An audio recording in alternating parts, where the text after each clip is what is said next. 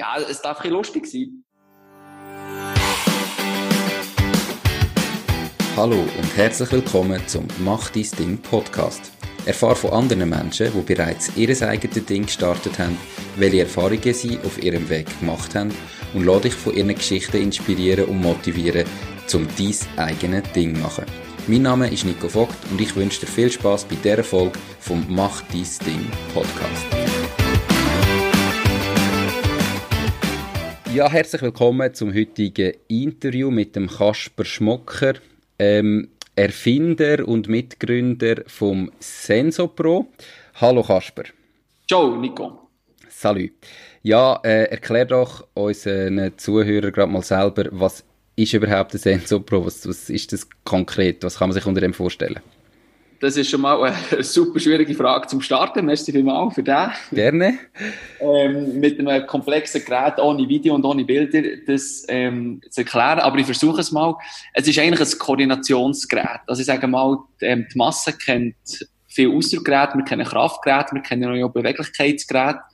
Und wir eigentlich auch ein Koordinationsgerät entwickeln. Koordination ist eigentlich, wie es der Name schon sagt, ähm, das Management von Muskulatur. Es geht darum, dass die Muskulatur optimal zusammenarbeiten kann, dass sie miteinander kommunizieren kann. Und da haben wir so eine, ich sage jetzt mal, Käfig entwickelt, wo eigentlich auf Instabilität auszielt und der Kunde, Klientel, der Patient oder der Mensch drinnen anhand von einem Trainingsvideo, je nachdem, was sein Ziel ist, darauf kann trainieren und eigentlich seine Koordination kann optimieren. Und das eigentlich von Rehabilitation bis in Leistungssport rauf. Okay. Ähm, ich hoffe doch, das haben alle verstanden. Ansonsten, glaube sensopro.swiss ist die Webseite, gell, wo man es anschauen kann. Genau, da sieht man auch den Käfig und wie man da auf diesen Bändern steht und wie, wie das Video eben das erklärt.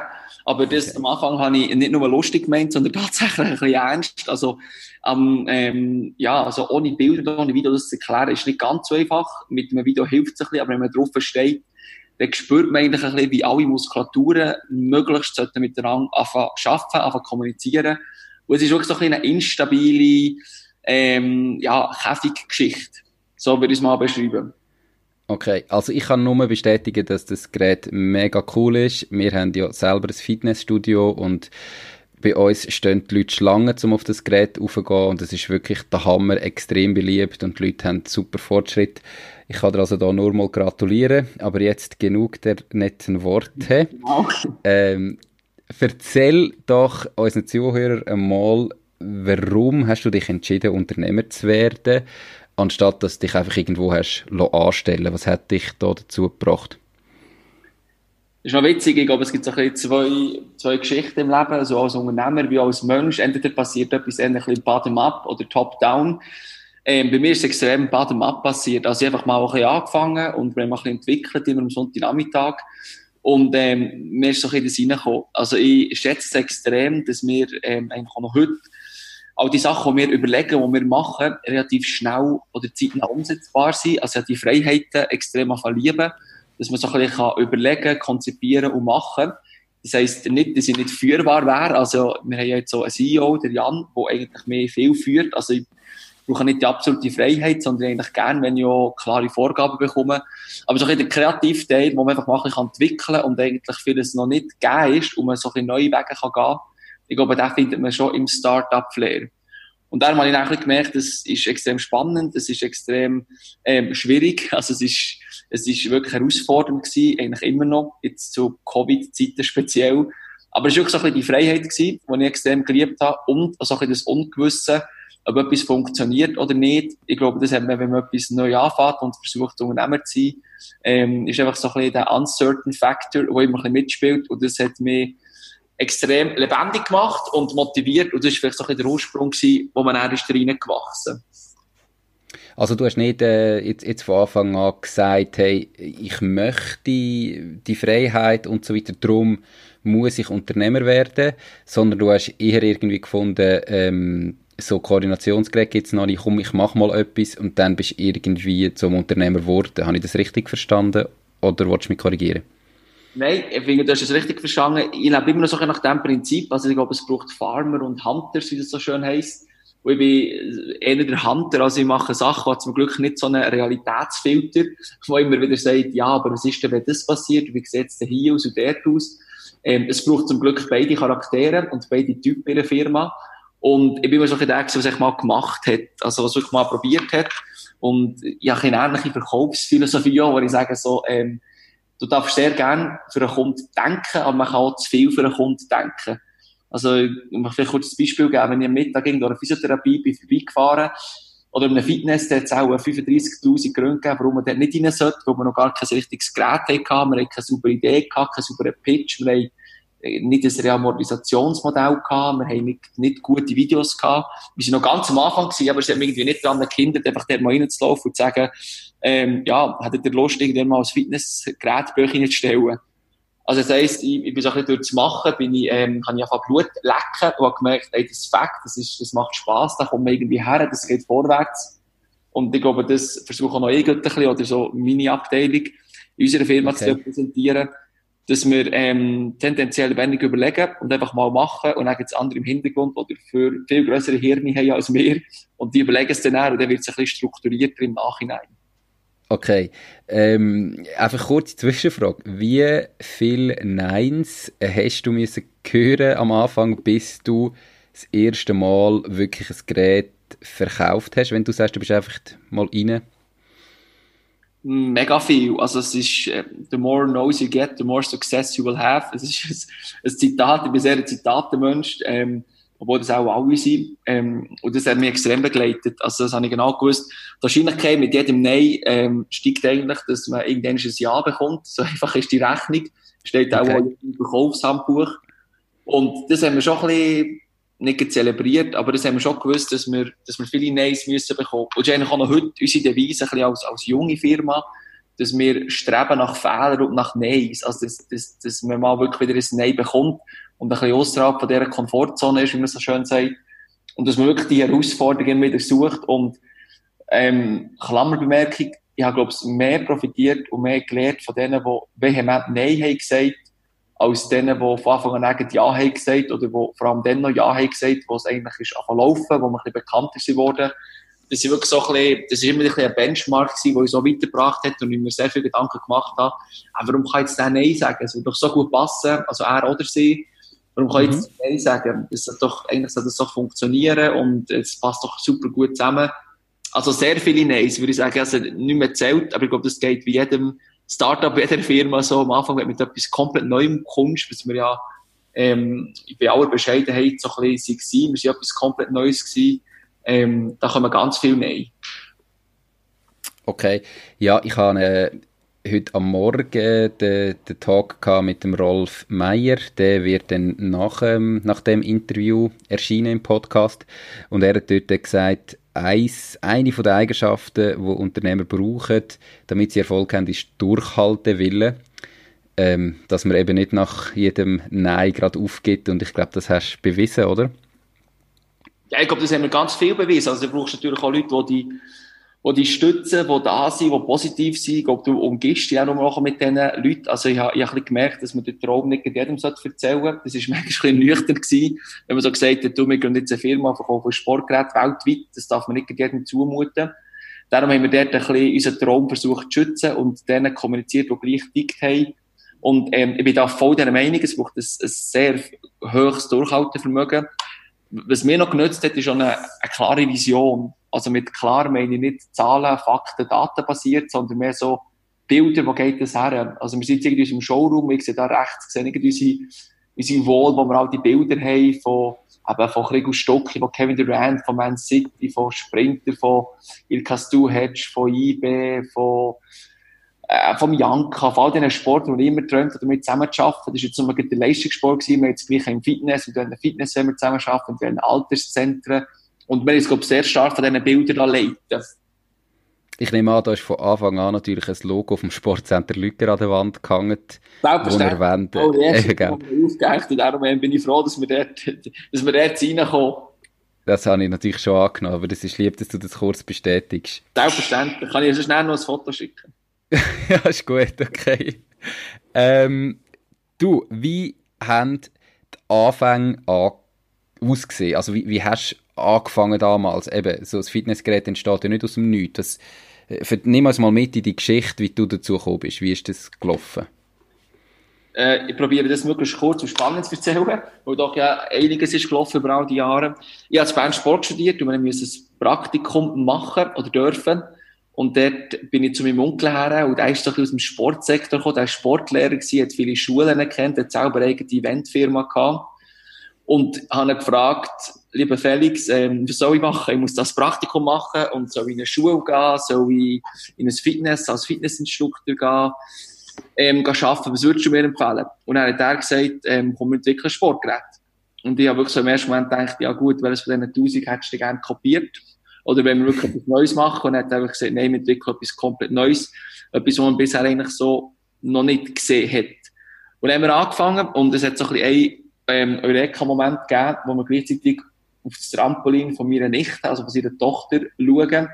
Und ähm, sie dort so hüpft und so ein bisschen Spass, Unverbindlichkeit, Intuition, so ein bisschen viele menschliche ähm, Emotionen sind zusammengekommen und dann haben wir gedacht, so, ah, das ist eigentlich nicht so schlecht, wir könnten ja mal das Trampolin in der Mitte abeinander schneiden und dann mal schauen, so ein bisschen wie ein Stepper-Trampolin machen.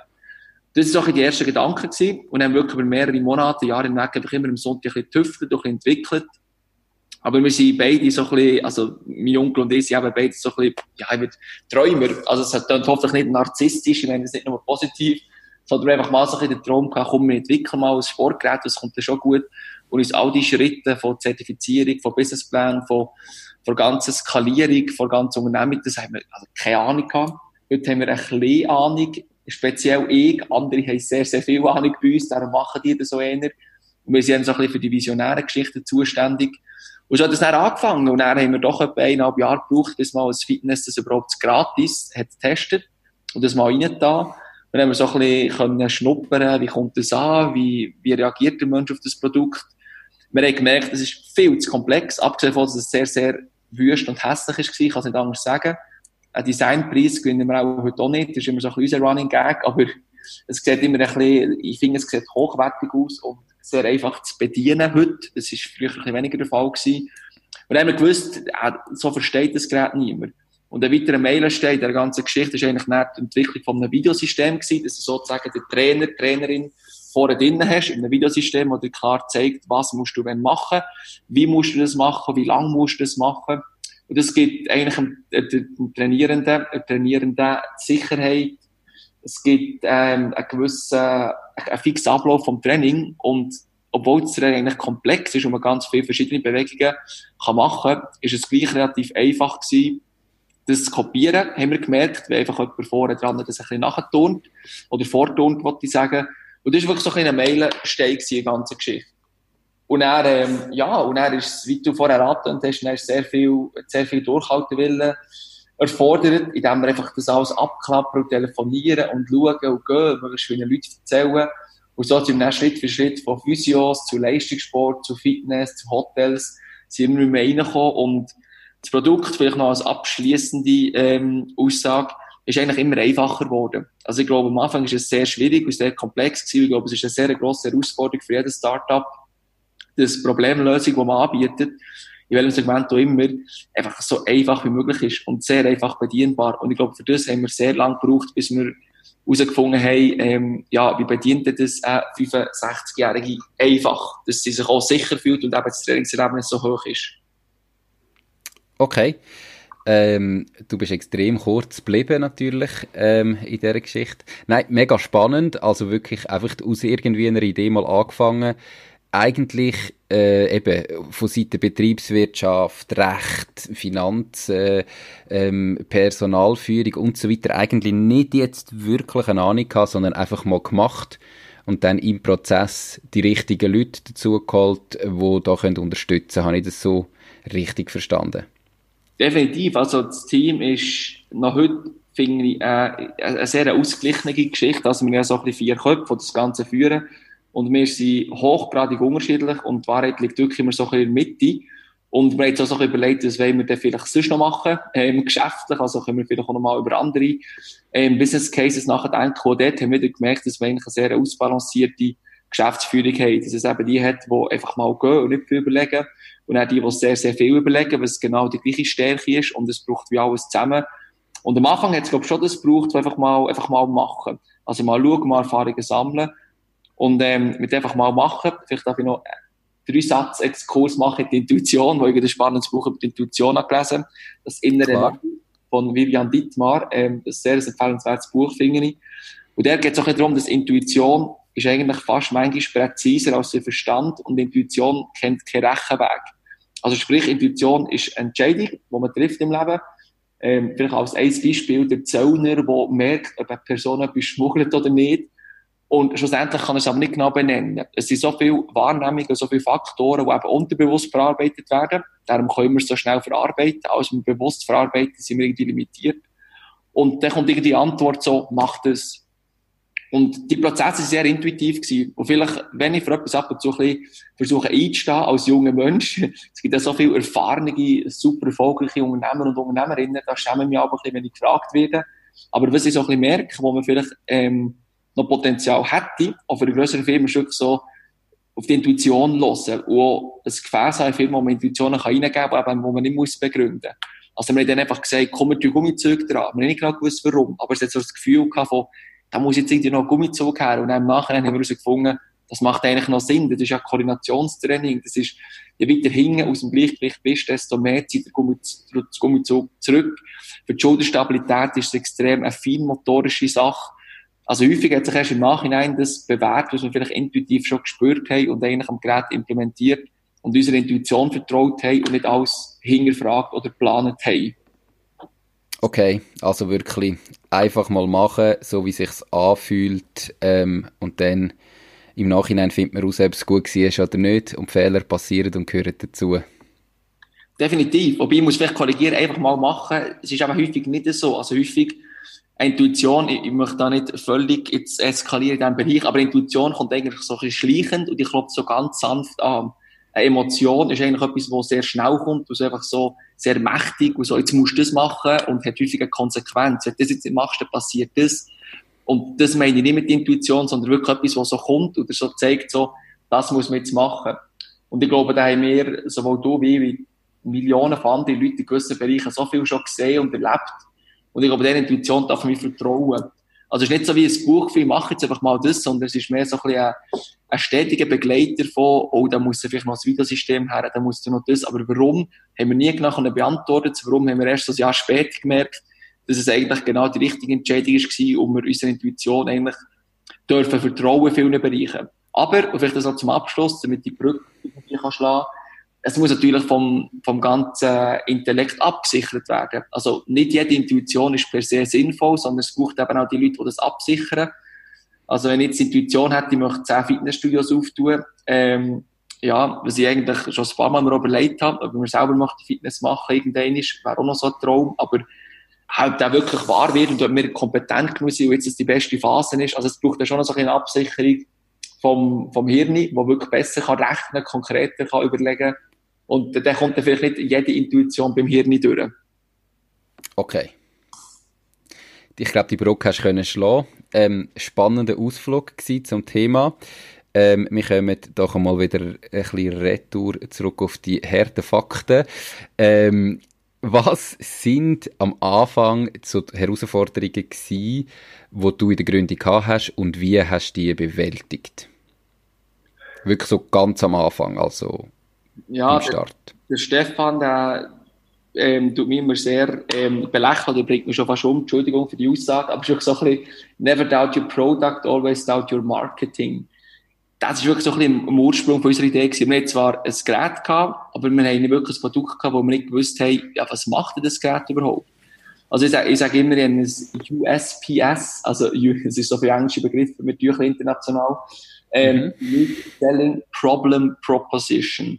Also, welches Problem löst deine Firma oder du selber am besten und wie kann ich, oder gut, sehr gut, und wie kann ich das Problem kommunizieren? Das ist für uns wirklich die grösste Schwierigkeit gewesen. Und da diskutiere ich jetzt auch mit vielen Startups darüber, wo ich sage, wenn du deine Idee in einer Minute kannst pitchen und mir das Problem klar wird und du mir löst, und ich noch so ein bisschen das Gefühl bekomme, dass du sehr gut in dieser Problemlösung bist, dann interessiert es mich. Und sonst interessiert es mich irgendwie nicht. Also dann, wo wir gesehen, wir sind ein Koordinationsgerät und Koordination ist wichtig und Koordination ist bisher sehr unstrukturiert, unautonom und eigentlich nicht massentauglich gewesen. Und genau das Problem lösen wir jetzt mit dem vierten Standbein. Das ist jetzt vielleicht ein bisschen eher auf, auf Fitness ausgerichtet. Wir haben da verschiedene Pitches. Dann haben wir so ein bisschen gemerkt, jetzt, jetzt lässt man uns zu. Also jetzt, jetzt mhm. geht die Ohren auf, jetzt sieht man das Problem. Und das ist wirklich, wenn ich zusammenfassend, nebst allen Produktentwicklungen und, und allen Neins und allen Türen, die sie zugegangen, das finde ich eine der grössten Herausforderungen gewesen. Dass du weisst, wer du bist, was du kannst und eben nochmal, welches Problem löst du besonders gut. Und wenn du, wenn du dem Kunden das Problem nicht kannst zeigen, dann sehe ich nicht ganz ein, warum er sich die 20 Minuten Zeit nehmen wenn du ihm gar kein Problem kannst lösen und eigentlich nur ein lustiger Kaffeeschwatz ist. Okay. Ja, spannend, ähm, verständlich und logisch. Gibt es Sachen, die am Anfang besser gelaufen sind, wie, wie ihr das erwartet habt? Die einfacher sind oder wo einfach sich ergeben haben, wo ihr vielleicht denkt habt, das wird viel schwieriger? Ja, ist auch schwierig. Also, es ist immer die Frage, wie viel lässt du zu? Also, ich habe mal, äh, eine Setback- und Blacklist-Liste geführt. ähm, die schaue ich ab und zu noch an. Und das, das, wird man sich aber nicht mehr so bewusst. Das tut man auch ein bisschen verdrängen und ein bisschen ähm, biologisch glätten, also rückwärts ein bisschen verschönern. Aber ich glaube, es hat sehr vieles ist, ist wirklich schwierig gewesen. Also ich glaube nicht, dass etwas so ist gelaufen, so von, ah gut, man hätte gedacht, es läuft schwierig und es läuft sehr gut. Also wir haben sehr viel Zeit und Energie reingesteckt, bis es mal so annähernd dort war, wo wir es jemanden würden sehen in einer Physio Fitness. Also am Anfang müssen Sie die Frage fast wie Nein beantworten. Im Mittelteil und auch gegen Ende vom Projekt, oder wo wir so ein bisschen, ähm, ja, wo wir ein bisschen grösser sind vor und die ersten Mitarbeiter können einstellen Dann dann hingegen schon. Also dann hat es ein paar Phasen gegeben, wo es einfach, ähm, ja, es ist einfach abgegangen. Also wir haben einfach nach verschiedene Projekte, wo sie einfach reinkommen und Leute haben plötzlich angerufen und einfach bestellt. Und das hätten wir dann nicht erwartet. Also eher später, ähm, wo dann das Schiff ein bisschen in Fahrt kam, sind dann plötzlich immer mehr Passagiere, Passagiere, wenn ich kann sagen, an Bord gekommen, wo man so eigentlich nicht, ähm, wo nicht so angekündigt war. Okay, okay, spannend. Ähm, wo ähm, und wie steht denn jetzt dein Unternehmen aktuell da? Also vielleicht Anzahl Mitarbeiter, Umsatz, Produkt. Was ist so Stand heute? Stand heute, was wir auch kommunizieren wir sind etwa 30 Leute ähm, hier in der Schweiz. Wir vertreiben es ähm, in mehreren Ländern in Europa, vor allem in Westeuropa. Also da ähm, kann man sich mal eben auf www.sensorpro.swiss schauen. Ähm, über die Umsatzgeschichte und so äh, möchten wir auch nicht mega ähm, offen reden. Wobei man das kann nachschauen kann. Aber wir messen so immer so ein bisschen, ja, in welchen Zentren dass wir sind. Und ich glaube, da können wir ähm, auch mit Stolz zurückschauen, dass wir eigentlich im Fitness, Physio und im Sportsektor, ähm, vor allem in der Schweiz, aber jetzt immer mehr auch in Deutschland und in Österreich, eigentlich in der, ja, ich sage jetzt mal so, in den Kernzentren drinnen sind und eigentlich äh, eine gute Streuung hergebracht in der Schweiz. Ähm, die Westschweiz ist ja so ein bisschen eine Thematik. Wir, unser Französisch ist einfach so eingerostet, dass wir noch ein bisschen hinterherhinken. Aber sonst ähm, streben wir eigentlich eine Flächendeckung an und sie einigermaßen präsent im Gesundheits- und Fitnessmarkt. Okay. Ja, die Entscheidung, Unternehmer zu werden oder die flüssende Entscheidung, die es vielleicht war, wie hat sich dein Leben verändert, ähm, seit du das Unternehmen führst, ähm, selbstständig bist im Vergleich zu vorher? Was ist besser, was ist vielleicht auch schlechter? Wie sieht dein Leben heute aus im Vergleich zu vorher? Ah, besser oder schlechter ist mega schwierig zu beantworten. Ähm, es ist sicher einiges anders, und vielleicht wären auch andere Sachen anders gelaufen. Man ist halt wie immer dran. Also ich glaube, das geht ja auch so, Nico und ähm, vielen anderen. Es ist schwierig, die Hirn abzuschalten, wenn man unterwegs ist. Es kommt zu einer extremen Vermischung von Privat und Beruf. Und jetzt ähm, mit den Leuten, die wir hier aufgebaut haben, haben wir natürlich auch es gibt fast nicht mehr eine Stunde privat. Also das Private ist zum Beruflichen geworden. Man hat auch, wenn man sonst privat unterwegs ist, redet man viel über das Geschäft und über Ideen und über Entwicklungen. Und das ist sicher speziell.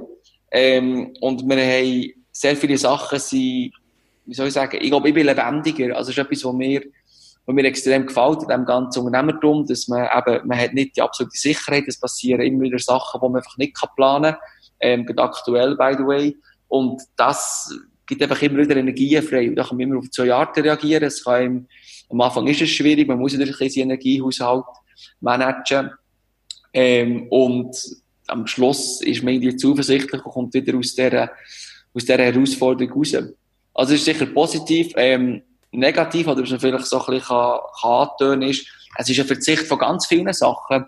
Also man kann, ich habe gemerkt, vor allem im Freundeskreis, dass, dass wenn man auch nur noch so ein bisschen den Weg geht und man hat sich für das entschieden, man hat die Ziele, die Visionen, das braucht ein extremes Commitment. Ich glaube, das ist schon allen klar und da gibt es ganz viele Tausende von positiven Beispielen, dass man sich der committet und den Weg geht und ich glaube, wie alles kann man nicht. Das ist so eine Entscheidung und die macht, glaube ich, so zuerst mal Angst. Also ich weiss noch, was ich mich entschieden habe äh, wo ich mal gesagt habe, jetzt, jetzt gehen wir für das, jetzt glauben wir an das und durch, man kann sich dann irgendwie auch nur sich selber die Schuld geben, keine Ausreden mehr.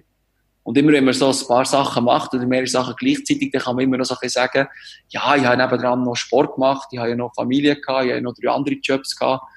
Wenn man sich so ein zum Unternehmen committet und die Firma möchte aufbauen, dann haben wir wirklich keine Ausrede mehr. Und das ist ein Risiko und es ist auch Druck und es ist auch Stress und es sind auch viele Ängste, die da kommen. Also mir ist es so gegangen. Und mit denen muss man wie klarkommen. Aber häufig, das ist so ein bisschen mein Gefühl, ähm, das ist vielleicht ein vermessen, das zu sagen, ähm, ich bin nicht Buddhist oder irgendwie, weiß auch nicht, psychologisch extremst auf der Höhe, aber vielleicht verwechseln Leute manchmal so ein bisschen glücklich sein mit lebendig sein. Also ich bin sehr gerne lebendig und dann bin ich eigentlich auch häufig glücklich, wenn ich aber nicht genau weiß, was passiert. Und ich glaube, dass der Weg mir extrem viel Lebendigkeit hat eingehaucht. Okay, das ist jetzt äh, gerade ein bisschen gewesen. Also, das heißt eben, Lebendigkeit und Glücklichkeit ist nicht das Gleiche. Habe ich das richtig verstanden? Kann wie das Gleiche sein, aber ich glaube, der Mensch hat so fünf Emotionen und ich glaube, im Unternehmertum durchlebt er die extremst. Also da ist mal, besonders im Verkauf noch, also dort, dort, wo ich jetzt tätig bin, da ist so viele Sachen, die dich frustrieren und wo, wo du nichts kannst machen, wo du fragst, warum. Und dann plötzlich zum Nichts aus hast du so viele Sachen, die positiv sind, die passieren und das ist, das widerspiegelt für mich so ein das Leben. Also ich glaube nicht, dass das allen zusagt. Ich glaube, dort bin ich, bin ich ähm, sehr glücklich, dass es ja ganz viele verschiedene Leute gibt, die man kann lernen und profitieren voneinander und sich entwickeln. Aber das Lebendige ist schon so ein das Up and Down und die Achterfahrt, die du hast als Unternehmer, ähm, wo vielleicht nicht alle ähm, gleich mit Glück setzen. Ist beide okay. Sport, also wo man so sagt, aber will man lebendig oder glücklich sein oder am liebsten beides? Ich wäre am liebsten beides. Aber ich glaube, so ein bisschen das ruhige, stetige, sichere findet man wahrscheinlich ähm, nicht in einem Startup. Okay. Ähm, das hat jetzt nicht mega motivierend tönt. Ähm, das Ziel von dem Podcast ist ja Inspiration, Motivation, die Leute überzeugen dass es sich lohnt, ihr eigenes Ding zu machen. Darum, ähm, wir wollen aber ehrlich bleiben und äh, da darum auch wirklich die Wahrheit sagen und nicht alles nur gut darstellen. Aber gleich gefragt, hat sich für dich die Entscheidung gelohnt, ähm, dass du Unternehmer geworden bist oder würdest du es heute anders machen? Nein, ich würde es natürlich, also ich kann es gar nicht anders machen, aber ich würde es auch nicht anders machen. Und vielleicht, das ist auch so ein bisschen, das ist einfach meine Wahrheit und meine Geschichte. Also da gibt es eben mhm. tausend andere wo ich extrem davon profitieren oder täglich lernen Aber vielleicht zum, zum meinen Satz vorher ein bisschen ähm, zu beschreiben. Es ist, ich habe die Emotionen häufig zu fest verdrängt, obwohl sie mega dazugehören. Also natürlich sind wir positiv und natürlich wenn wir vorwärts schauen, aber ich finde, das gehört ja genauso dazu. Und es geht keine Welt unter. Also vielleicht ein Beispiel aus dem Sport, da wird vielleicht klar, was ich möchte sagen. Ich habe irgendwie 14 Jahre gefühlt, wo ich noch kein probiert, meine Nervosität loszuwerden vor wichtigen Spiel. Und obwohl ich teilweise Captain war oder in Nazi und überall eigentlich eine mega Führungsposition so aussen, aber ich war so unglaublich nervös gewesen und dachte, hey, heute musst du einfach liefern, du kannst keinen Fehler machen. Und es hat mich extrem gestresst, bis ich mal so gemerkt habe, ähm, so nicht kurz gegen Ende, hey, das ist ja mega funktionell, also du spielst ja immer gut und du hast die Fehlpässe, was passiert, aber du spielst ja immer gut und deine Nervosität ist nicht dysfunktionell, die ist, die ist funktionell, die gehört zu dir. Und das finde ich, habe ich, gebe heute so vielen Leuten mit, wenn ich darüber rede, so, ey, also vier die Emotionen. Also wirklich so, wenn du mal am Boden bist und du kannst mal nicht mehr, du machst nicht mehr, du hast fünf Aufträge, hast hergeschafft, drei Wochen, und dann bist du am Freitag da, und du hast das Gefühl, Scheiße, Entschuldigung für den Ausdruck, irgendwie geht doch das gar nicht mehr. Ich würde das voll zulassen heute. Und das, das reinigt so. Also, ich jetzt nicht hochphilosophisch, esoterisch überkommen, aber das reinigt so und da hat man auch wieder Energie, wenn man das wieder loslässt, einfach mal sagt, hey, heute, heute verkauft man kein Sensor Pro. Heute läuft es einfach nicht. Und er sich dem hingibt und er aus dem aus mit einem Vertrauen aufkommt und sagt, aber ich greife den schon wieder an. Die können mich fünfmal, sechsmal, zehnmal überfahren. Ich greife den schon wieder an. Aber jetzt bin ich mal überfahren. Und jetzt tun wir es auch nicht schön reden. Das, das verletzt mich jetzt. Und das berührt mich emotional, dass wir das Geschäft nicht machen können, dass wir nicht dort sind, wo wir möchten sein. Und morgen, nach dem Ausschlafen, greife ich wieder an, dann habe ich wieder Energie. Und es gibt so ein schönes Sprichwort, dass die Energie, die ihm gefällt hat, für einen Sieg zu ringen, braucht man häufig, für eine Niederlage zu verdauen. Und okay. auf das wollte ich raus, dass ich im Nachhinein, wenn ich zurückschaue, habe ich mich jetzt fest gegen das gewehrt und das Gefühl gehabt, nein, es muss doch so, es muss so, nein, es muss eben nicht. Das gehört zum Unternehmertum dazu, dass man die Rollercoaster-Geschichten hat. Und dort, dort hätte ich manchmal, oder würde ich heute einem Startup ein bisschen mehr Vertrauen geben und sagen, hey, nimm das an. Nimm das an und, und nimm mal die Emotionen an und, und tu die nicht so in einen Rucksack hin und nimm sie immer ein bisschen mit und, und, und tu alles schön reden sondern ähm, jetzt ist es einfach mal nicht schön und das darf es auch so sein. So Vertrauen hast du in schwierigen Phase als Unternehmer und vielleicht ähm, drehe ich jetzt komplett im Kreis oder vielleicht weiss jemand, was ich meine, aber es ist so ein das von die Emotionen zulassen, die Schwierigkeit, also nicht verdrängen. Die habe ich lange verdrängt, bis ich gemerkt habe, es wird gar nicht besser. Und vielleicht darf ich ja. den noch zitieren, ähm, wobei ich nicht sagen, wer es ist, aber er hat so ein gutes Zitat gesagt, er unterscheidet eigentlich nur noch, er ist so ein bisschen Kundenbetreuung von einer sehr grossen Firma, er unterscheidet nur noch zwischen mühsam und kritisch. das ist nicht so mega negativ, aber er ist doch so ein bisschen vorbereitet, es wird einfach auch ein bisschen mühsam und das ist doch auch das Schöne, also alles Schwierige ist doch auch schön und nur manchmal wird es super kritisch. Aber das ja, wäre zusammenfassend, ähm, würde ich sagen, die Emotionen würde ich genauso leben und genauso mitnehmen, weil du lebst dann auch die schönen Momente viel intensiver das wollte ich sagen. Ich glaube eben, der Erfolg ist doch auch viel schöner, wenn man ähm, die, die schlechte Seite vorher gesehen hat, die negative Seite, wie wenn einfach immer alles nur gut läuft und positiv und super, dann, dann wird das so abgeschwächt, oder? Ah, voll, vor allem auch durchlebt, aber das meine ich, wenn man die durchlebt hat und nicht die schön geredet hat, weil sonst am Schluss hat man Erfolg und dann denkt man so, ja, es ist ja immer gut gelaufen, es war ja genau im Fahrplan und so, aber es ist eben nicht so, es läuft häufig häufig läuft, läuft es anders, als man irgendwie geplant hat oder der Businessplan ihm vorgibt, obwohl es genau gleich so wichtig ist, dass man, man, man braucht einen Plan, aber der ist halt nicht immer gut eins zu eins umsetzbar. Und jetzt glaube ich schon, wie du sagst, wenn man, wenn man dort unten ist und gibt so eine schöne Metapher, wenn man ein Hochhaus baut, muss man zuerst mal ziemlich tief graben, wo es ziemlich dunkel und ziemlich mühsam ist. Aber das muss man wie auch schätzen, glaube ich. Manchmal möchte ich zurück und das ein bisschen mehr schätzen. ich okay. sagen, super Aufbau. Spannend. Ähm, ich glaube, also was ich jetzt einfach noch äh, schnell als Kommentar von meiner Seite drin werfe, ich habe dich jetzt, ich weiß gar nicht, vor zwei, drei Jahren kennengelernt und ich glaube, du hast dich extrem weiterentwickelt in dieser Zeit, ähm, wie es alle machen, aber bei dir finde ich das mega, ähm, spürt man das extrem und ich behaupte jetzt einfach mal frech, wenn du nicht Unternehmer wärst, wenn du nicht dein eigenes Unternehmen hättest, wäre die Entwicklung so schnell nie vorwärts gegangen. Was mir, also zuerst mal danke vielmals, ich kann das Kompliment nochmal zurückgeben, Nico, an. Also ich finde auch dir hat ähm, immer weiterentwickelt. Man sieht es jetzt in dieser Phase, muss ich schnell ein bisschen Werbung für euch machen die gehen nach vorne, die entwickeln, die sind innovativ ähm, und das alles im überschaubaren Maß. Also nicht einfach blind, sondern eben die, die Intuition, die verfolgen die und der Kopf ist eben gleich noch Prüfinstanz, also gibt fahrlässige Sachen machen oder jetzt auch nicht. Also das, da bin ich glaube ich ein bisschen ähnlich und was ich muss sagen, mein Vater hat mir immer gelehrt, ähm, Structure before Process, also man baut wie eine Struktur auf und dort wächst man wie rein. Und das haben wir, glaube ich, häufig gemacht. Das ist ein Team gehabt und dürfen haben, wo wir früher schon, ja nie, oder selten Software schreiben. Und ja selten, oder Termine koordinieren, E-Mails verschicken, Verträge verschicken. Da haben wir auch schon das Backoffice gehabt, wo eigentlich atypisch ist für ein Startup, aber ich habe mich mega konzentrieren, eigentlich nur auf das Verkaufen. Und darum ist schon wieder okay. ein riesen Dank an alle, die, die an dem Ganzen ziehen, die das stabilisieren.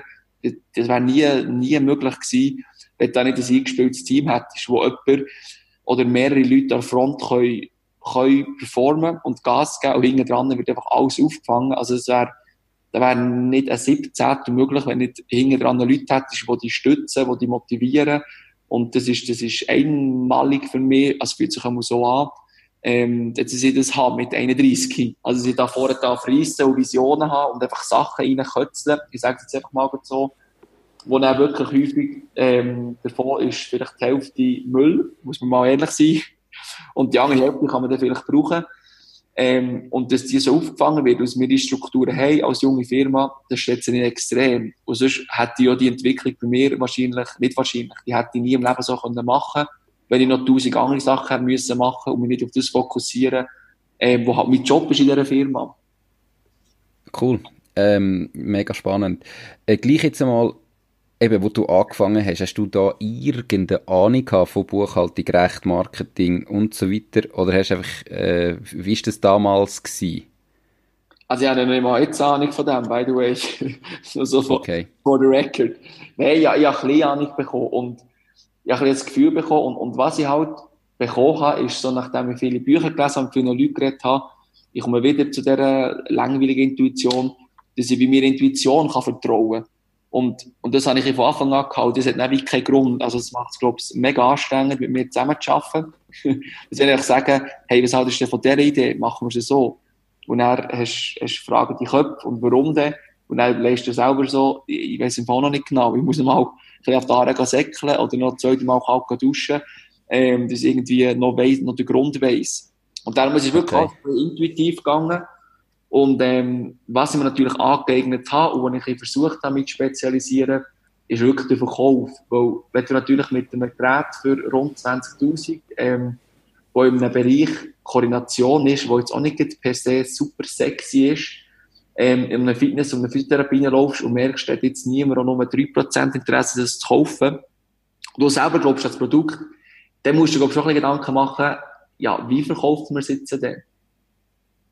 Und das ist eigentlich mhm. das, was mich immer noch sehr berührt und emotional, wo ich, egal mit welcher Firma oder egal welchen Podcast oder welche, welche Netflix-Serie ich schaue, ähm, wo ich mega spannend finde, den Verkauf. Also, by the way, habe ich jetzt gerade vom Jorge, Jorge, Jorge, Jorge, weiß ich leider mit Spanisch, Marquez, ähm, was Märchen über dich erzählen, gelesen. Auch ein super Buch. Und ich habe das so mit, mit den Augen vom Verkauf angeschaut, dass ich die fünf, sechs modernsten und bekanntesten Märchen so ein bisschen neu interpretiert auf die heutige Gesellschaft und auf das heutige Zusammenleben. Und da habe ich mich mega, das freut, oder das öffnet mein Herz immer, wenn es um Verkauf geht, um Kommunikation, um wie wir, wie, um Storytelling, und, und dort habe ich mich extrem damit befasst, und das ist das, was ich heute mega gerne mache. Ähm, es ist einfach der Verkauf. Und dort bin ich, glaube ich, besser geworden, vor allem durch das Team. Ich habe mega viele Leute gefragt, ich habe von so vielen Leuten profitieren, die mich wo mir ihre Geheimnisse und ihre Strategien ähm, erzählt haben. Aber so, wenn ich meine Quittungen mache, das ist immer noch eine der grössten Pain. Die machen wir eben noch selber. okay. So. Da, da, bin ich, da muss ich mich sehr zwingen dazu. Ich glaube, ähm, also wenn ich jetzt äh, das, das ehrlich auch oder meinen Kommentar dazu geben, der, dass du kannst verkaufen, das hast du auch bei uns bewiesen.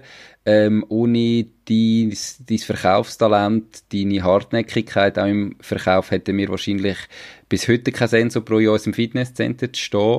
Und ich möchte einfach kurz auch erwähnen, das ist, der Verkauf ist meiner Meinung nach äh, eigentlich nahezu der wichtigste Teil von einem Unternehmen. Ähm, vorausgesetzt ist immer ein Produkt, das natürlich funktioniert, wo man daran glaubt. Das ist die Grundlage vom Unternehmen, ohne das geht es nicht. Aber dann scheitern, glaube ich, ganz viele Leute am Verkauf, ähm, wo es nicht anbringen, ihr Produkt, ihre Dienstleistung an den Markt zu bringen. Das ist mega schade, weil es gibt ganz viele gute Produkte oder, oder gute Dienstleistungen, die kein Abnehmer findet, weil Gründer sich irgendwie nicht getrauen zu verkaufen. Also, aber ich glaube, wir sind nur so erfolgreich, weil du da den Fokus auch drauf gelegt hast. Genau, das ist das, was ich, ja, also genau, ich meine nicht genau, danke vielmals, ähm, das, das können andere besser beurteilen als ich. Aber ich, das ist das, was ich, was ich selber noch so ein bisschen Motivation habe im Verkauf, wo ich finde, ähm, du hast recht, aber es gibt so viele gute Verkäufer. Ich glaube, Verkäuferinnen, die Herausforderung liegt auch von einem Unternehmen, wie kann ich das skalieren? Also der Mensch, der Verkauf ist nicht so einfach skalierbar und ich glaube, jede Firma hat zwei, drei, vier, fünf, sechs Top-Shots aber was ich auch ein bisschen gemerkt wenn ich in Fitness- und Physios bin gelaufen, und da wollte ich jetzt gar keinen Namen nennen, es machen tausend, machen super, und vielleicht hat es irgendwo noch ein Potenzial.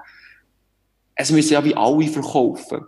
Also es, es, der, der Wunschtraum von, von einem Verwaltungsrat oder von einer, von der ganzen Führungsabteilung müsste ja sein, dass ähm, vom, von hintersten Druckerei bis vor ganzer Front, dass alle einigermaßen gewisse, ein gewisses Level an Rhetorik, an Mimik, an Gestik, an, Gefühl für den Verkauf haben. Und das ist so ein bisschen der Traum, den ich habe. Wir machen jetzt auch so ein bisschen unsere Inhouse-Schulungen. Da sind wir noch ganz am Anfang, da sind wir so unerfahren. Da bin ich froh, dass wir noch ganz viele Fehler machen und das noch nicht so herbringen, wie wir das möchten. Aber dort, glaube ich, ist viel Potenzial, das beobachte ich immer, wenn ich in öffentliche Gebäude oder in Firmen laufe und was ist der erste Kontakt? Und ich sage nicht, man muss mir schon zehn Sachen verkaufen, und man bekommt ja das Gefühl, wenn man irgendwo reinläuft, ist man gut aufgehoben, fühlt man sich wohl, sein Bedürfnis ernst genommen, was passiert in den Wartezeiten. Und darum glaube ich, du hast recht. Und was vielleicht auch noch könnte stimmen ist, wie skaliere ich denn das? Also wenn ich dann zwei, drei gute Verkäufer habe, wie mache ich denn die ganze Firma zu Verkäufer? Und dann, dann fängt sie, oder? Also dann kann, dann kann jeder kann dann ein bisschen Sportcenter Lüger erklären, äh, wenn man auf der Straße antrifft, egal wer ich bei euch anspreche, ich bekomme gleich äh, etwas von dieser DNA mit und ähm, bin gleich begeisterungsfähig. Und das finde ich äh, eine grosse Challenge, unabhängig von der Größe der Firma, dass eben alle ein bisschen verkaufen können. Ja, voll bei dir. Bin ich voll bei dir. Du sprichst immer wieder Fehler an. Ähm, was ist denn der schlimmste oder die, die schlimmsten Fehler, die ihr gemacht habt? Die schlimmsten Momente in deiner unternehmerischen Karriere? Huh, die Liste ist wahrscheinlich lang, du. Lago mio. Spontan kommt mir in den Sinn, man hat viel früher einen Roadshow-Truck gebraucht. Das ist jetzt nicht unbedingt ein Fehler, den wir gemacht haben, sondern mehr etwas, was wir nicht gemacht haben. Man sagt ja so schön, man bereut all das, was man nicht gemacht hat. Wir bereuen ein paar mhm. Sachen, die wir nicht gemacht haben. Ähm, wir hatten so einen Roadshow-Truck, das heisst, ähm, früher sollen haben, das ist ein Truck, ähm, so ein Camion, zweieinhalb Tonner, wo das Gerät hinten drin ist, wo wir zum Kunden können fahren Die Idee haben wir schon ganz am Anfang mal gehabt, aber zu wenig mutig und denkt, da will doch niemand Termine. Also das ist so ein, das ist so ein Punkt, ähm, mit den Testgeräten im Nachhinein hätten wir ein bisschen mutiger können sein. Wir sind halt, wobei, das weisst du auch nie, also schwierig zu sagen. Vielleicht hätten wir ein größere Problem, Folgeproblem bekommen. Aber man hätte ein bisschen mutiger mit Testgeräten können sein, einfach mal 20 produzieren und die dann mal versuchen rauszukommen und mal gratis testen. Weil bis Stand heute haben wir laut meinem Wissen eigentlich noch kein Testgerät oder vielleicht vereinzelte eigentlich nicht verkauft. Also da haben wir eigentlich eine gute Quote, so der Kunde oder Kundin das sieht, der nimmt sie so an. Also Roadshow Truck, Testgerät, ähm, Verkauf ist wirklich so etwas. Also wir haben heute Morgen mit dem ganzen Team haben wir Verkaufsschulungen gehabt, und haben wir eben die Märchen durchgenommen. Was können wir von diesen Märchen lernen? Wir haben das hässliche Endline genommen. Ist wirklich noch, ich finde es wirklich spannend. Du kannst so viel in das interpretieren. Auch als Center. Also wer bin ich? Wo gehe ich her? Mit wem gehe ich dort her? Es sind so viele spannende Fragen in diesen Märchen drin, wo du in einen Verkaufsprozess kannst reinnehmen und eben so ein bisschen vom Produkt fern kannst du etwas verkaufen. Und dann haben wir dort auch diskutiert und ich bin wirklich mega stolz auf das ganze Team, dass die alle so ein bisschen ein Flair für das bekommen haben. Und das hätten wir ein bisschen früher sollen machen, dass wir ein bisschen zur Sales-Firma sind oder hätten können werden. Da wären vielleicht viele Telefone, die reinkommen oder viele Treffen von zwei Velofahrern unterwegs, wo einer davon vielleicht ein Monteur von uns ist. Wenn er das dann schon super gepitcht hat können und super erklären was genau wir machen, wenn wir sind, dann wäre es vielleicht einfacher gewesen. Und das sind so die drei Sachen, wo ich finde, mehr in Verkauf investieren, früher ein Truck, wo man zum Kunden gehen kann, weil dann hat gemerkt, wie schwierig das Gerät zu erklären ist, wir können es immer noch nicht. Und das dritte, ähm, ja, ist, ist wie gesagt so ein bisschen, wobei es man eigentlich noch zwei, drei andere Sachen sind. Aber nein, das sind etwa so die Videosystem, ist vielleicht, wo ich schaue, Bilder in diesem Showroom. Videosystem, wir hätten früher online können, ähm, dass man ein Videoprogramm dort kann drüber spielen Wir haben ein bisschen, nicht so ein schönes Videosystem gehabt. Aber ohne allem ja. sagen, ähm, eben, also ich finde, ich finde Fehler schön und, und die haben wir zum Glück auch gemacht und machen wir heute auch noch. Das zeugt immer davon, dass man sich ein bisschen Bereiche begibt, wo man eben nicht genau weiß, was passiert, wo wenn man wüsste, dass es einen Fehler gibt, würde man ja wahrscheinlich nicht machen. Und das gibt auch immer wieder neue Energien. Also Fehler haben wir sicher einige gemacht. Okay. Hat es denn auch Momente gegeben, wo du wirklich am liebsten abgebrochen hättest, irgendwie dir dein vorherige Leben zurückgewünscht hättest und gesagt hast, fahren wir ab mit dem Scheißdreck? Ähm, hat es die gegeben und falls ja, welche und wieso sind die gekommen? Ähm, so heute aktuell, am 3 vor 4 am Montag.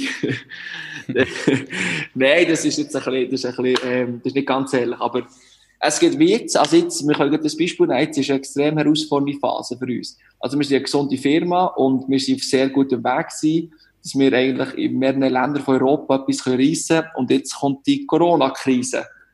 Und jetzt natürlich denkt man manchmal so, jetzt gibt es andere Bereiche, wenn wir fix angestellt werden, würden wir auch nicht jeden Montag, Dienstag Morgen hier mit der Geschäftsleitung im Social Distance Abstand hocken und intensiv diskutieren. Ähm, mein Hirn, äh, also das brennt aktuell, das ist einfach on fire, ähm, mit verschiedenen Bereichen, was können wir noch wie machen, welches Szenario.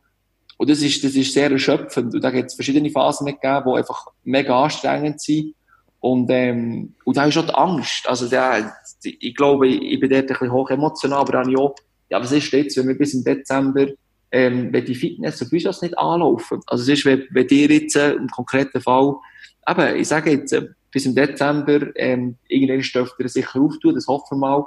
Aber wenn die 60 plus, ähm, Jährigen daheim bleiben und einfach nicht möchten kommen, aufgrund von, von tausend Gründen, die aktuell plausibel sind, wenn das alles so zusammengeht, also die, die apokalyptischen Gedanken, die, die habe ich schon. Und dann denke ich wieder so, ja, da hättest vielleicht, äh, vielleicht würde manchmal ein bisschen mehr Sicherheit gut tun. Aber die Janos-köpfige Geschichte, so ein das Zweischneidige, das ist halt Teil, das ist part of the game. Also das heisst, das gehört irgendwie dazu. Aber aktuell muss ich sagen, ist es wirklich extrem anspruchsvoll und, und mega anstrengend. Also ich komme wirklich aktuell komme ich heim Abend und dann muss ich aber noch säcken. Also muss ich Botti säcken und denke so, wow, jetzt sind wir in einer richtig challenging Phase. Und dann nenne ich das Kind mal beim Namen. Ich habe gesagt, wir wollen da nichts schön reden. Das ist eine, sehr grosse Herausforderung für alle Unternehmen und sicher auch für die im Gesundheits- und Fitnessbereich. Absolut. Ähm, ich, ja, erzähl schnell fertig.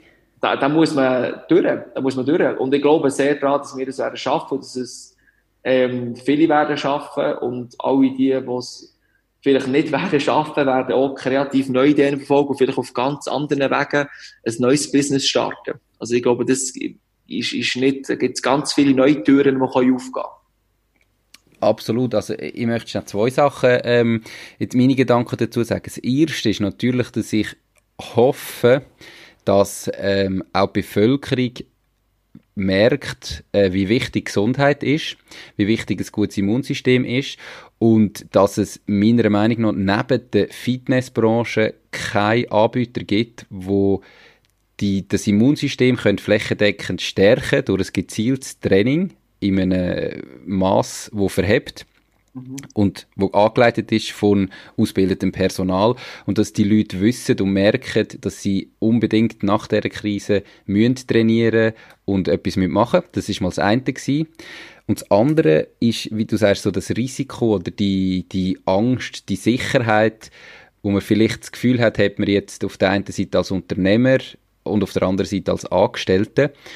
Und da, ähm, das ist brutal challenging im Moment als Unternehmer. Man muss sich extrem viel Gedanken machen, äh, fühlt sich vielleicht auch nicht so produktiv. Aber was ich mir dann auch überlege, ist die Angst. Die müssen im Moment ganz viele Leute haben. Das betrifft nicht nur uns Unternehmer. Weil jedes Unternehmen, das pleite geht, hat tendenziell x Angestellte, x mal mehr Angestellte wie Unternehmer.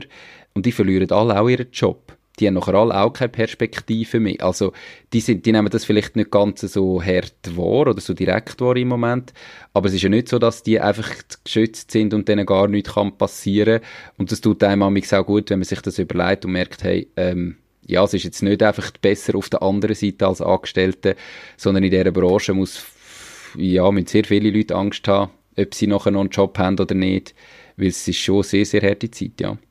Das auf jeden Fall. Also hast du komplett recht. Ich hoffe jetzt auch nicht, dass meine Aussage so dort her ist, von, ah, wir jetzt da die, die unglaublich intelligenten Köpfe, die jetzt eine Strategie müssen entwickeln, sondern eben, wie du sagst, auch die anderen äh, leiden extremst unter dem und das habe ich mir gerade überlegt, während du gesagt, während du geredet hast, ähm, und ich zugelassen habe, ich finde, die, die Angst ist ja so ein bisschen, ich habe immer das Gefühl gehabt, ich habe mehr Sicherheit als Unternehmer, oder ich kann vieles selber beeinflussen, ich kann ich selber reissen.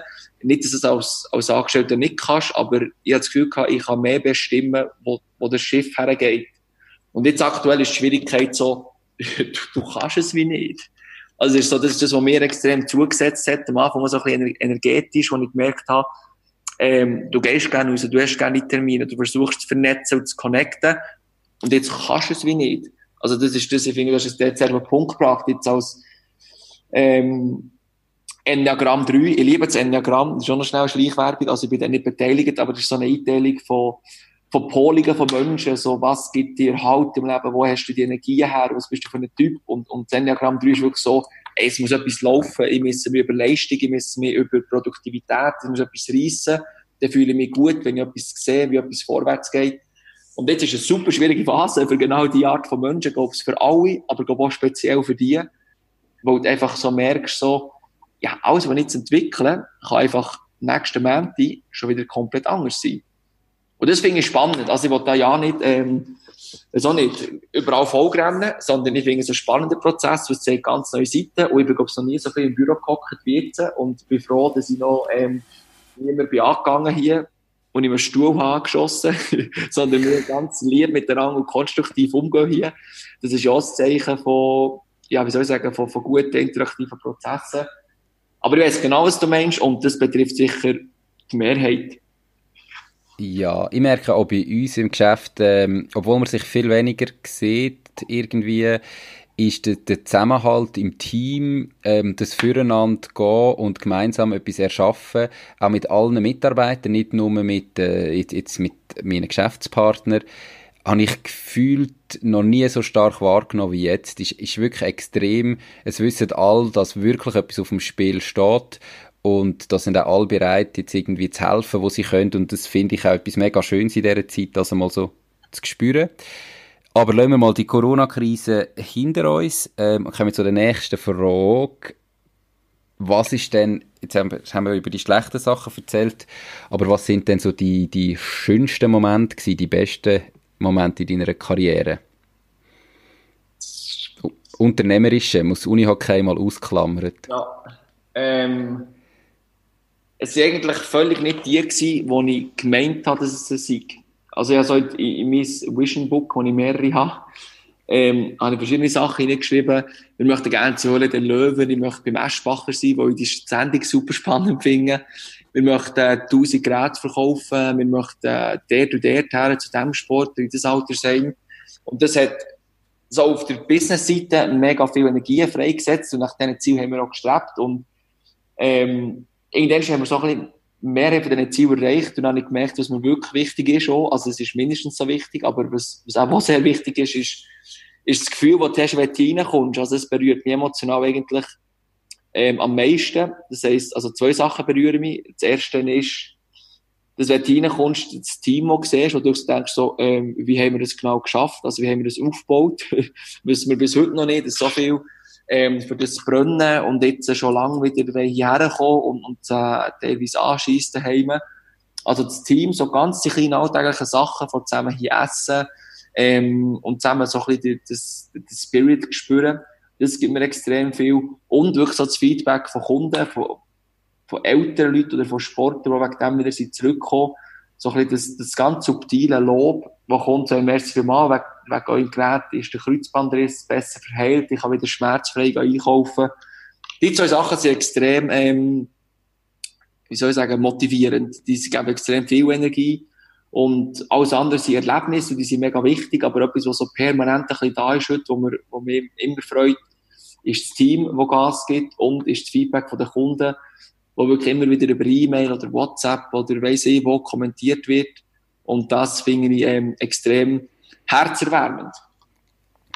Das äh, tönt, tönt sehr gut. Das kann ich auch für mich nur bestätigen. Das, was am Schluss am meisten Spaß macht, ähm, mit allen Zielen und mit allem, wo man irgendwie, ich sage jetzt so Fakten kann basieren, ist einfach so das emotionale Feedback, wenn auch bei uns irgendwie Kunden, die 80 sind, mit Tränen in den Augen auflaufen, bei uns die Stege drauf und sagen, hey, ich habe irgendwie seit fünf Jahren jetzt wieder einen Stege auflaufen, ohne dass ich das Geländer gebraucht habe. Ähm, wo so wirklich einfach merkst, du hast bei diesen Leuten etwas ausgelöst. Das ist auch wirklich für, für mich persönlich etwas vom Schönsten, wo, wo das Unternehmerische oder das Unternehmertum bietet. Mhm. Definitiv. Bin ich bei dir. Was bedeutet es für dich, insgesamt Unternehmer zu sein? Also viele Leute können sich ja unter dem gar nichts vorstellen. Ja, was, was macht ein Unternehmer? Was ist das? Was heißt das für dich persönlich? Wie würdest du das definieren? Boah, das ist eine schwierige Frage. Ähm, ich bin natürlich extrem branded. Also auf meinem Instagram habe ich etwa 400 so selber gemachte Statements von Leuten, die nur zu dem Aussagen ähm, gesagt haben oder die ich gelesen habe oder meine Top 20 von den besten Büchern, die ich finde, die, die muss man mit gelesen haben, für Personen zu führen, eher auf emotionaler Ebene, für sich weiterzuentwickeln. Ähm, das ist eine schwierige Frage. Ich glaube, die kann ich auch nicht einfach so beantworten. Da müssen wir mal ein bisschen Gedanken machen, was vielleicht wirklich von mir kommt. Aber ähm, vielleicht zwei Sachen, wo mir so spontan in Sinn kommen. Ähm, das erste ist, ich glaube, so ein Unternehmer ist ein sehr adäquater Problemlöser. Also das heisst, ein Unternehmer ist mir sicher kennt Problem, wo vielleicht der Kunde oder der Mensch noch gar nicht kennt, sondern nur fühlt. Also ich möchte da schnell meine Problemlösung für die On-Running-Shoes sagen. Ich finde, ich habe die Schuhe gekauft, und ich überlege mir nicht Produkt, warum ich sie kaufen. Und ich habe die Schuhe so gekauft, ähm, wo sie so super bequem sind und man kann einfach reingehen, man muss sie nicht binden. Und, mhm. Und das ist, glaube ich, etwas, wo, wo gar nicht allen bewusst wird, dass das eigentlich noch ein Problem kann sein für das Joggen oder alles. Ähm, also, es ist jetzt extrem dekadent, aber ich meine jetzt nicht noch meine Schuhe binden. Ich will, wenn ich schnell dort rausgehe und schnell hierher, will ich schnell in meine Schuhe reinschleifen. Und das ist so das Problem, wo drei unglaublich gute Unternehmer aus meiner Sicht gesehen haben. Ähm, ob sie es bewusst gemacht haben, weiß ich nicht, aber die haben ein Problem erkannt. Und ähm, ja, haben das eigentlich gelöst. Also der erste Punkt ist, dass man Probleme sieht, die vielleicht andere noch nicht sehen oder die da sind. Ähm, Frischhaltefolie ist auch so etwas, das regt mich immer wieder auf. Ich studiere seit drei Jahren eine bessere Lösung für Frischhaltefolie, wo ich komme nicht zu einer besseren Lösung. Ich denke, das ist so unbefriedigend. Also das Erlebnis, wenn man Frischhaltefolie auftut und über eine Dauer tut, ist so nicht befriedigend. Ähm, und da ich bin auf keine Lösung gekommen. Und es gibt ganz viele Sachen im Leben, die vielleicht unbefriedigend sind, also auf ganz, ganz ähm, höherer Stufe vor Maslow-Pyramide. Also es greift nicht unsere Grundbedürfnisse an, sondern es ist einfach ein Erlebnis. Und das ist vielleicht Punkt eins. Also, welche Probleme erkennt man früher, wo andere noch, noch gar nicht merken, dass es ein Problem ist. Und das andere ist halt wirklich einfach die Vermarktung. Also auch da vielleicht zum On, zum On zitieren, weil ich bin so beeindruckt von, was die, was die da gemacht haben, ähm, aus der Schweiz und so, in einem, in einem, in einem Markt mit Nike und Adidas und all dem. Ähm, die Vermarktung, also die Geschichte, die ich erzähle, mit auf einem Gummischlauch stehen und ähm, Running on Clouds und das Gefühl, dass ich auf Wolken renne und dann sieht das Produkt auch noch aus wie eine Wolke das ist, glaube ich, so ein guter Unternehmer, dass er eben kann ein Erlebnis erzeugen und das auch noch kommunizieren. Aber das ist jetzt, ähm, okay. das ist jetzt ganz im falschen Moment verwirrt, da muss ich auch ein bisschen länger überlegen, aber das sind so zwei Sachen, wo wir intuitiv in Sinn kommen, also das Problem erkennen und dann muss man es eben auch noch vermarkten, wo noch den, den Nerv treffen vom Mensch. Wenn ich das gibt es ja mal noch. Ist, Entschuldigung, ist auch das Starbucks, das, das, muss ich wirklich sagen, das ist unglaublich. Also es ist für mich wirklich so, einer von, der dort so ein bisschen enger ähm, dabei ist, der hat das Gerät von uns privat, der hat mir mal gesagt, die haben gefragt, du, was, ist, was machen die? Das ist immer voll, das Starbucks. Wie kann, wie kann das, das nicht mich wundern? Es gibt irgendwie zwei, drei Rezeptformeln, ähm, und er hat auch gesagt, Starbucks, also ich wollte ihn nicht zitieren, und ich glaube, das ist auch so ein bisschen, das ist jetzt nicht eine Firmenphilosophie, aber verkauft dir eigentlich 10 Minuten Lifestyle und dazu kannst du noch gratis Kaffee trinken. Und ich glaube, das nimmt okay. der Kunde gar nicht so wahr. Also das Problem von, ich möchte sehen und gesehen werden, ich möchte mich mit Peers unterhalten, wenn ich reinkomme, will ich wahrgenommen werden als Mensch. Ich glaube, die denken wirklich, ich gehe einfach Kaffee trinken, wo es gäbig ist und ich im Internet habe. Ich glaube, das Ohrbedürfnis, das Problem, das gelöst wird, wissen auch nur die Unternehmer gut und der Kunde, der dort ist, der weiss das gar nicht. Spannend, ja. Ja.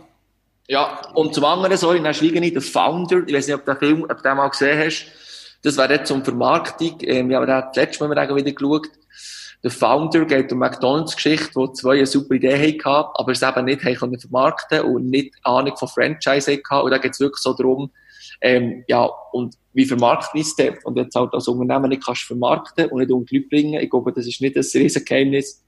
Dann wird es auch, auch schwierig. Und das ist ein guter Film, der genau diesen Prozess zeigt, dass viele gute Ideen sterben, weil sie einfach nicht vermarktet werden oder nicht, niemand weiß, wie man sie vermarktet. Okay, werden wir sicher äh, verlinken, auch in den Show Notes. Und ich probiere auch äh, alle anderen Links und Sachen irgendwie, wenn irgendwie möglich, zu verlinken. Ähm, ich hoffe, dass ich nichts vergesse, sonst einfach melden. Ähm, ich habe noch drei kurze Fragen zum Schluss, dann hätten wir es gleich. Vielleicht längt es ja irgendwie in Zukunft mal eines für eine Philosophiestunde. Das wäre sicher auch interessant mit dir. Ähm, was wären jetzt von dir her drei ganz, ganz konkrete Tipps, wo du unseren Zuhörern mit auf den Weg geben würdest, die sich überlegen, ihr eigenes Ding zu machen, zu starten? Was gibst du denen mit auf den Weg? Ich würde überlegen, ich würde nicht davon ausgehen, dass wir etwas machen, wo einfach cool ist, sondern wirklich überlegen, wo kann ich Menschen das Problem lösen. Ähm, und, das, und dort mache ich dann inspirieren. Also Zahnpasta, wo noch halb drin ist, wo nicht rauskommt, ähm, Duschvorhang, wo vielleicht nass ist und irgendwie Kamotten, ähm, dreckige Schuhe. Es gibt so viele Alltagsprobleme, die gelöst werden können und, und das Denken auch übertragen auf die jeweilige Branche. Also so haben wir dann versucht, zu denken in Fitness- und Gesundheitsbranche. Also so bisschen, es gibt ja so viele schöne Geschichten, ich glaube, das ist kein Zufall, von Leuten, die etwas entwickelt haben, sei es der Scheibenwischer im Auto, wo einfach einer mit dem Auto sie gefahren, hat es verregnet, man denkt, du, so kann ich aber nicht weit fahren, da, komme ich, dann muss ich immer die Scheiben putzen. Also, so ein das problemorientierte Denken, das ich mega positiv finde und negativ. Also, das muss, das Problem wenn wir auch lösen. Das ist ja der Positivprozess. Das wäre vielleicht das Erste. Das Zweite, ähm, das ist schon eine Floskel, da muss ich auch fünf Franken irgendwo reinzahlen, ähm, ja, seine Stärken und Schwächen sehr gut kennen. Ich habe gewusst, ich werde nicht gut eine Firma können führen, ich werde nicht gut können mit Zahlen umgehen, ich werde nicht gut in Vermarktung sein, aber ich habe vielleicht ab und zu eine gute Idee. Und, ähm, und darum, wenn man seine Stärken und Schwächen gut kennt, dann bin ich eher so ein bisschen für Spezialisierung, dass man die Leute sucht, die, die in anderen Bereichen gut sind, oder noch besser, gewillt sind, sich richtig zu entwickeln. Also wir haben ja nicht als Startup, kannst ja nicht äh, einen Industriedesigner einstellen. Also das vermachst du ja nicht. Aber du kannst Leute finden, die genau gleich hungrig sind wie du, die sich genau in diesem Bereich entwickeln wollen. Wenn jetzt bei uns konkret der Florian, unser Mitinhaber und Jurist, das teilt alles an, an Franchise, an Vertragswesen, an Auslandslieferungen nach Moskau, an, also dass der jetzt alles sich selber angeeignet hat, ist ja der Wahnsinn. Also der ist ja so kompetent in allen Bereichen, aber der hat vorher von all dem auch keine Ahnung gehabt. Und darum, ein richtiges Team mit motivierten Leuten, das ist sicher wichtig. Und der dritte Punkt, ähm, das ist so ein bisschen unsere Devise, ähm, versuchen wir einmal, ja, es darf ein bisschen lustig sein, finde ich. es darf wirklich lustig sein und der Mensch soll bei uns extrem zum Zug kommen und das ist einfach so mein Tipp, dass man, ähm, dass man vieles mit Humor macht und für mich ist Humor und Professionalität sind eigentlich nicht konträre Begriffe. Sondern da denke ja. ich, manchmal ist es sehr erfrischend und das müssen nicht alle gleich haben. Aber schon zwei, drei, zwei, drei Pausen gelernt würde ich schon einstellen in den schwierigen Prozessen von Konzeptentwicklung und langen Nächten und alles. Also dort ist Lachen mega gesund. Und damit es ein Netflix-Abi hat, wo man sich Comic reinzieht oder sich gegenseitig auf Facebook-Video verlinkt, aber das ist jetzt einfach mein Tipp. Ähm, ich muss schon zwei, drei Mal muss ich wirklich lachen hier Firma und das suchen wir auch, dass wir einander ein bisschen, gute Energie geben und nicht alles immer ernst ist. Okay, das, das klingt sehr, sehr cool und ist sicher ein Tipp, wo man so äh, nicht, nicht häufig in Büchern liest und so weiter, sondern wo man irgendwie muss, äh, muss erleben Trotzdem, und ich tue die jetzt wieder auf drei festnageln, wenn du jetzt müsstest, nur drei Bücher zur Auswahl hättest, wo du unseren Zuhörern zum Lesen empfiehlst, welche drei wären das? Weil sonst kommen 100, ich weiß es. Ja, ähm, ich muss schnell überlegen. Ja, das innere Navi habe ich schon gesagt, Vivian Dietmar. Ähm, das empfehle ich mehr zur Persönlichkeitsentwicklung. Ähm, mhm. Das ist wirklich noch, das ist eine coole Geschichte, wo man innerlich so ein bisschen unterscheiden kann, was ist jetzt Emotion und was ist Intuition. Und vielleicht darf ich es mal ganz kurz sagen, weil ich es wirklich spannend finde. Du hast eigentlich fünf Instanzen, die Entscheidungen treffen in deinem Leben. Von Herzintelligenz über Kopf, über Bauch, über Intuition und eben Inspiration. Und sie beschreibt die fünf Sachen mega präzise. Also, du bist ja auch nicht ein Roboter am Schluss, aber du kannst so Prozesse nachvollziehen, warum du dann sei es jetzt privat oder wo du Entscheidungen getroffen hast. Also das würde ich sehr empfehlen. Und dann ähm, Jorge Marquez heisst er, glaube ich, muss ich nachschauen, was Märchen ähm, über dich, über eine Person aussagen. Das ist das aktuelle Anlass, das habe ich sehr, sehr gut gefunden. Ähm, was kann ich noch? Ja, der, der, Founder, das ist kein Buch, sondern es ist mehr, aber es geht um ein Buch, das finde ich, finde ich, aus Netflix, findet man das eigentlich, der Film. Der ist sehr mhm. gut. Den würde ich noch empfehlen. Das wären drei gewesen. Fuck.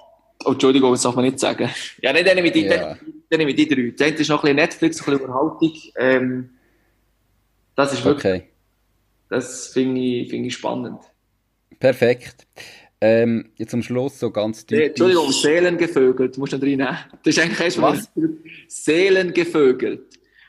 Das heißt okay. so. Das ist eines von meinen absoluten Lieblingsbüchern. Das sind so, ich glaube, es sind junge Typen, die ein Buch gemacht haben, oder auch, das findest du auf Spotify.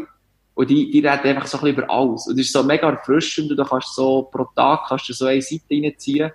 Und, ähm, das haben wir auch intern, haben viele, habe ich gesagt, du, schau mal das Buch an. Ähm, Seelengevögelt. Kann man vielleicht auch noch reinnehmen. Vielleicht, ist aber, ähm, einfache Kost. Also es geht einfach ab, aber ist hochkomplex. Aber ist jetzt nicht, aufgrund von dem kann man jetzt nicht einen Businessplan schreiben.